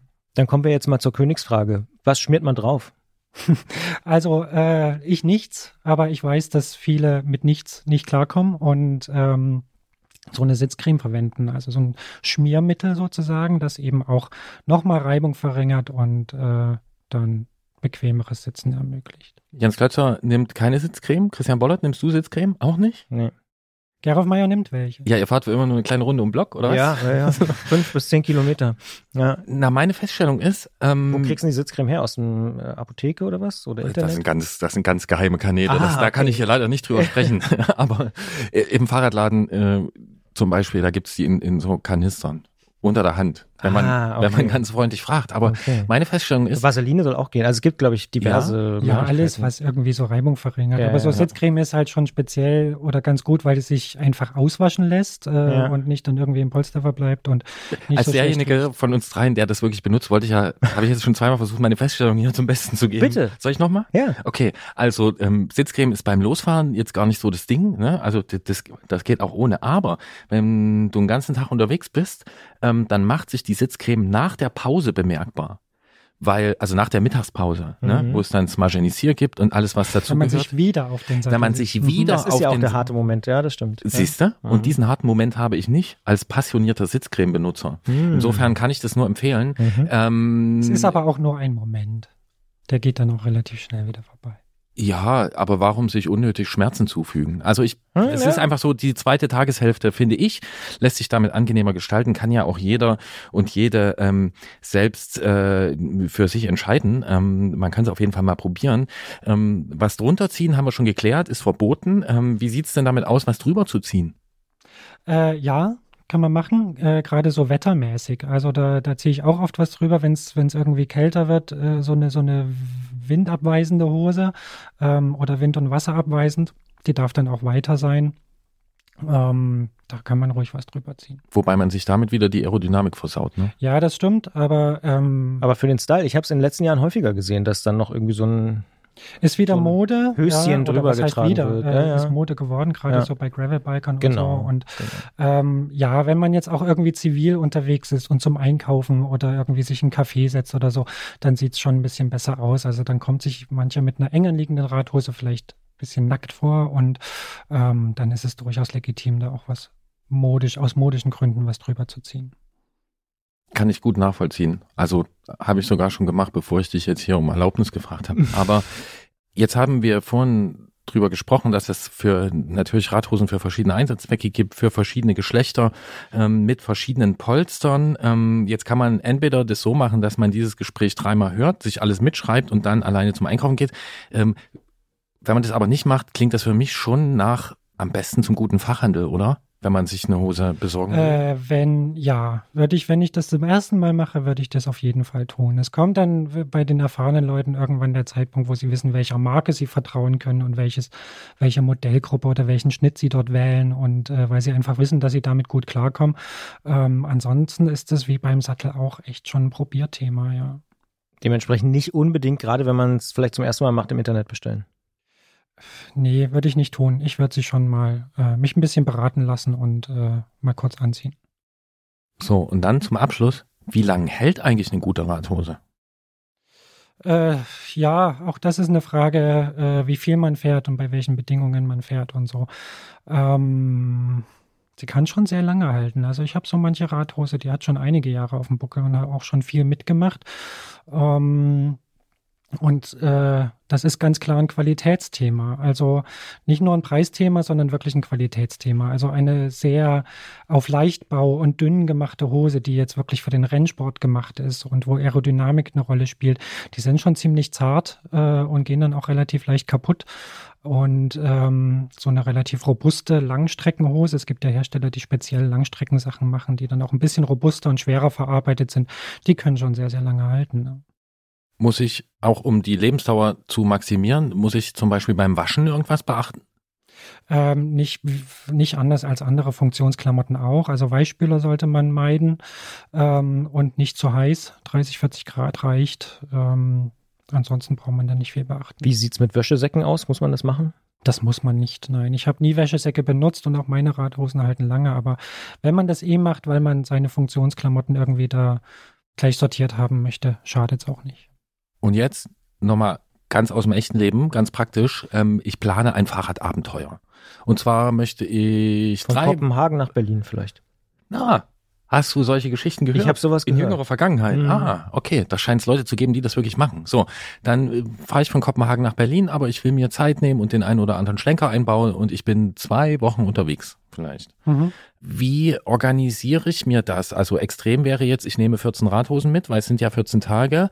Ähm, das andere Extrem wäre, ich nehme nur eine Radhose mit und trage die durch, ohne die zu waschen. Welche der beiden Möglichkeiten würdest du wählen? Und wenn keine, dann welche würdest du wählen? Also von beiden keine, aber ich liege, glaube ich, näher an der zweiten Variante. Ich nehme meistens zwei bis drei Radhosen mit. Die können dann auch mal zwei Tage getragen werden, wenn man nicht so sehr geschwitzt hat, aber ich wasche die einfach per Hand im Waschbecken mit bisschen äh, Duschgel oder so. Und äh, dann hat eine immer Zeit zu trocknen, während ich die andere, während ich die andere trage. Profi-Tipp von der Seitenlinie, ich mache es immer unter der Dusche, das Waschen. Ja, durch. gleich mitnehmen, genau. Äh, haben wir auch schon gemacht, gleich mit Ja. Anzug, eingezogener Hose drunter. äh, ja. Du solltest natürlich für so eine lange Strecke auch ans Wetter denken. Also es kann regnen und äh, da würde ich auch irgendwie eine Radhose, die so ein bisschen das Wetter abhält oder eine Überhose mitnehmen. Ein bisschen so eine Temperaturfrage. Ähm, Überhosen sind ja nochmal ein eigenes Thema. Wetterschutzhosen. Ganz viele Produkte gibt es in der Fahrradwelt für ganz viele verschiedene Einsatzzwecke. Irgendwo gibt es eine Grenze zwischen dem, was sinnvoll ist und was nicht sinnvoll ist. Eine Radhose scheint uns sinnvoll zu sein, spätestens nachdem wir in diesem, in dieser Ausgabe von Klinge bei Klötzer mit Jens Klötzer über Radhosen gesprochen haben. Ähm, was haben sie für Polster, was für Träger, auf was muss man achten und was, Was kann man, reinschmieren? hinter der, was kann man reinschmieren, was kann man hinter der Seitenlinie, an der Christian Bollert mit seinen Einwürfen steht, ähm, äh, zurücklassen. Ähm, wir danken für dieses Gespräch im warmen Studio. Ich hoffe, man hat es nicht zu sehr gemerkt und ähm, sagen, Jens, viel Spaß beim Start der Tour de France. Ich danke euch. Bis bald wieder. Ciao, ciao. Tschüss.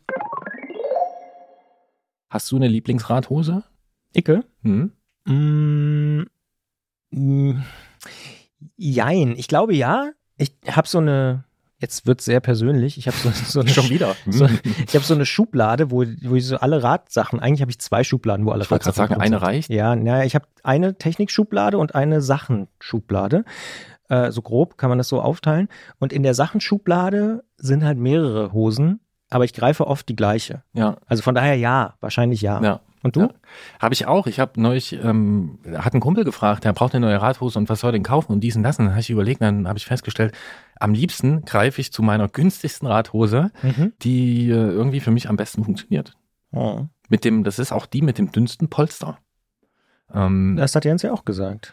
ja, und äh, es ist wirklich ein sehr individuelles Thema.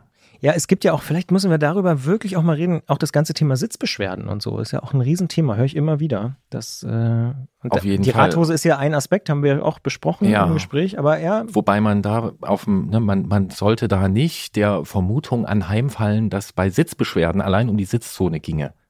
Ja, also ja, ja, ja. Äh, das kann ganz andere Ursachen noch haben als den Sattel oder die Hose. Ähm, auch deswegen war es nicht Teil dieses Gesprächs ich mit meine ja Jens. nur, weil das wäre vielleicht nochmal ein anderes Thema. Über absolut. ja, ja. Ergonomie ein weites Feld. Ja, Ähm, absolut. Mit noch unterschiedlichen äh, Schulen, die es da gibt, unterschiedlichen Philosophien, unterschiedlichen Ansätzen.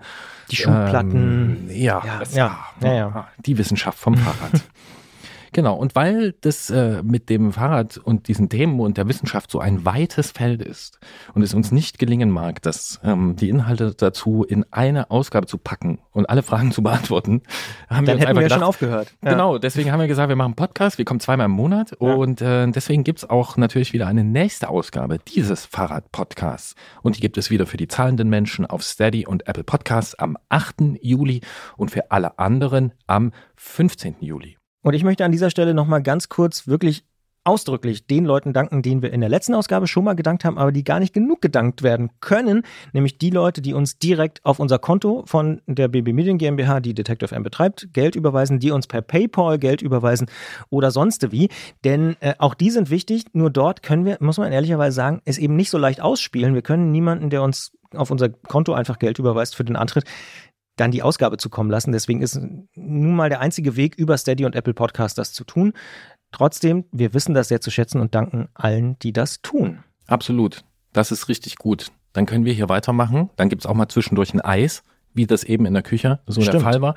Und ihr könnt euch natürlich auch weiter äh, sehr gern bei uns melden auf Instagram, auf Facebook oder bei antritt.detektor.fm mit Lob, Kritik, Anregung und Ausfahrten, natürlich auch mit mechanischen Problemen für eine nächste Folge von Mein Fahrrad ist krank mit Christiane. Und jetzt wird's ganz verrückt.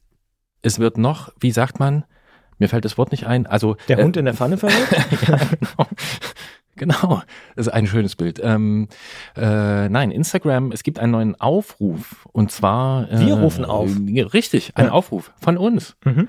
Äh, möchtest du ihn verkünden? Ja, gerne. Und zwar wollen wir von euch da draußen wissen, wie verfolgt ihr die Tour de France? Wir haben drüber gesprochen, ähm, gerade in diesem Podcast, aber wir wollen wissen, fahrt ihr hin? Jetzt dieses Jahr. Ich weiß zum Beispiel aus der Detective M-Redaktion, dass ein Mitglied der Musikredaktion äh, zum Start nach äh, Kopenhagen fahren möchte. Fahrt ihr hin, guckt ihr euch das an vor Ort? Wart ihr schon mal da? Seid ihr irgendwelche Pässe hochgefahren? Habt ihr davon Bilder? Alles, was irgendwie Tour de France related ist, von mir aus auch auf dem Home Trainer beim Fernsehen gucken oder auch, weiß ich nicht, äh, Chips essen und auf Fernsehen gucken, ähm, schickt uns das bei Instagram. Wir würden gerne da so eine kleine Auswahl machen. Tour de France Erlebnisse oder sagt ihr auch, ey, interessiert mich gar nicht, äh, weiß ich nicht. Oder habt ihr noch 1997 an der Strecke gestanden? Oder 2003 oder ja, Zum Beispiel, Mhm. alles ist möglich. Ähm, Ja. Schickt uns das gern und wir werden das wieder äh, teilen, also sammeln und dann teilen auf unserem Instagram-Account. Der heißt nochmal wie, Christian Bollert? Antritt Podcast, wenn ich mich nicht völlig irre. Also Okay. ich glaube Antritt.podcast. Also so in der Art findet man auf jeden Fall, wenn man Antritt Podcast äh, bei Instagram sucht. Da auch nochmal Danke. Ich sage jetzt hier ständig Danke, aber man kann es ja nicht oft genug sagen, dass ihr uns da alle so folgt. Es sind über 1000 Leute ja mittlerweile, die äh, bei Instagram uns folgen. Finde ich Wahnsinn. Ja. Ja. Weißt du, was mir auch aufgefallen ist, Gerolf? Nee, aber du wirst es mir gleich sagen. Wir haben diese, du hast ja schon so ein bisschen zwischen den Zeilen angedeutet, auch bei Jens, äh, dass es ziemlich warm ist im Studio. Wir haben Ja. äh, teilweise gleich bleibend äh, moderiert und zwar im Storchen-Moderations-Modus. Äh. Ein Bein angewinkelt Ja. an dem anderen. Ja. Warum machst du das? Weil Kannst du, du das- weil du es machst. Ich orientiere mich in vielen Fragen des Lebens an dir. Du, du spiegelst mich sozusagen. Oh ja. Ja. Ich, genau. Ja, Mhm. ich gebe, ich spiegle dir das mal zurück. Ich finde es einfach angenehmer. Ja. Irgendwie, weil dann. Ich finde, es sieht auch so gut aus. So, so, so, so rote, spillerige Beine. Ja. Ähm, wo so eins an dem anderen an klebt. dem, an dem Knie. Ja, Mhm. das kann man, kann man mal machen. Die Zeit wird kommen, da stehen wir hier wieder in ganz anderer Kleidung im Studio. Das stimmt. Durchnässt Genau. und sonst wie. Ja. Nein, jedenfalls das nur für alle Hörerinnen und Hörer da draußen. Diese Ausgabe wurde fast ausschließlich in Storchen, Storchenmodus Storchen-Moderationsmodus produziert. Ähm, das erklärt auch so einiges. Aber Ja. mehr, mehr, mehr möchte ich dazu auch gar nicht sagen. Du bist jetzt noch dran mit einem Song, würde ich sagen. Oder? Richtig, ja. Bevor wir den Storchen-Modus verlassen können. Achso, ja, soll ich Ihnen dir sagen? Ja, bitte. Ja. Okay, wir hören diesmal. Nicht nur mir, sondern auch den Hörerinnen Achso, ja, genau. Wir hören diesmal Kendrick Lamar mit Mirror. Warum? Weil ich diesen Song, ähm, Spiegeln. Ha, jetzt kommt's mir. wie, ach so, Ja, Nein. Ach, siehst du? Ja. Ah, hast du recht. Ja. Nee, den habe ich, ähm, der hat's auf meine, auf meine Lieblingssongs äh, geschafft. Ich 2022, hast du so eine Jahreslieblingssongs oder so aktuelle Lieblingssongs? Nee, ich bin da nicht so, weil mir, ich, ich mal einfach, wenn mir das gefällt, dann haue ich das einfach erstmal ah, in die ja, Lieblingssongs okay. so rein und dann. Ähm, ich habe ja so eine Jahresliste. Ja, ja, ja, ja. Nee, ich habe neulich mitbekommen, da ist das neue Album draußen, dann habe ich mir das Album angehört, dann habe ich mir einen Podcast zum Album angehört, dann habe ich das Album noch mehr gehört und irgendwie ist Mirror ist irgendwie ähm, ist hängen geblieben und ähm, ja, ich finde ihn gut.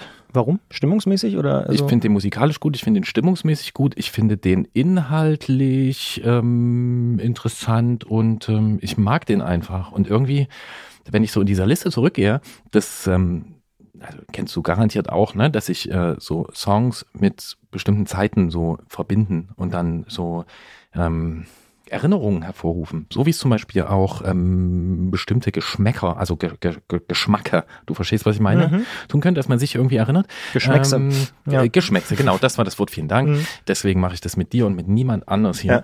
mit niemand anderem. Äh, oh Gott, ähm, genau, und da ist das jetzt, dann gibt's immer so Songs der Zeit, die so ein paar Wochen mich begleiten und manchmal höre ich da zurück und dann denke ich, auch, krass, das bringt mich wieder genau an diese Erinnerung. Ja. Ähm, genau, und gerade ist es unter anderem Kendrick Lamar mit Mirror. Damit wünschen wir euch einen schönen Juli. Wir hören uns in der zweiten Ausgabe wieder. Kommt gut durch die Zeit und ja, wenn ihr die Tour de France mögt, viel Spaß damit. Genau, und ähm, winkt mal, wenn er Jens im Fernsehen sieht. Mein kleiner Scherz. Aber er fährt auch hin. Also schon, hey, zwei Leute aus unserem Team fahren dahin. Keiner von uns. Keiner von uns. Denk mal drüber nach. Ja, ja, deine Liste ist lang, meine auch. Gut, bis Ciao. dann. Tschüssi.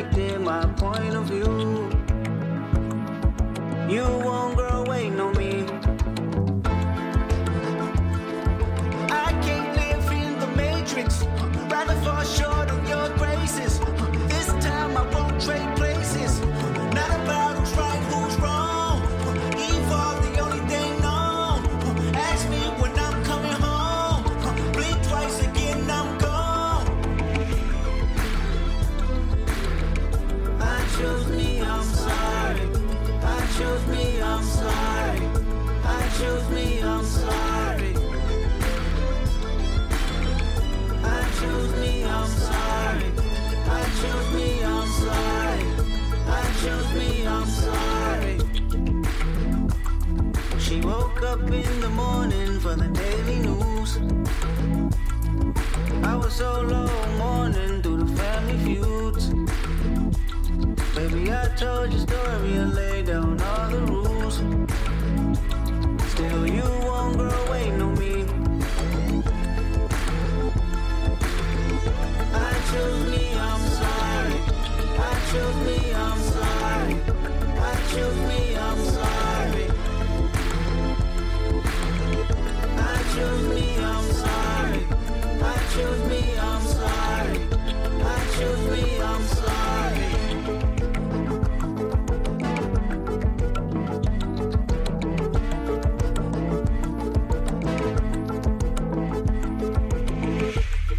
is toxic. Girl, I'm not relevant to giving no profit. Personal gain of my pain is nonsense. Darling, my demons is off the leash for a mosh pit. Baby, I just had a baby, you know she need me. Working on myself and counseling is not easy. Don't you point a finger just to point a finger, cause critical thinking is a deal breaker. Faith in one man is a ship sinking. Do yourself a favor and get a mirror that mirror grievance. Then point it at me so the reflection can mirror freedom. She told me that she need me the most. I didn't believe her. She even called me names on the post. The world can see it. Jokes and gaslighting. Mad at me cause she didn't get my vote. She say I'm trifling. Disregarding the way that I cope with my own vices. Maybe it's time to break it off. Run away from the culture to follow my heart.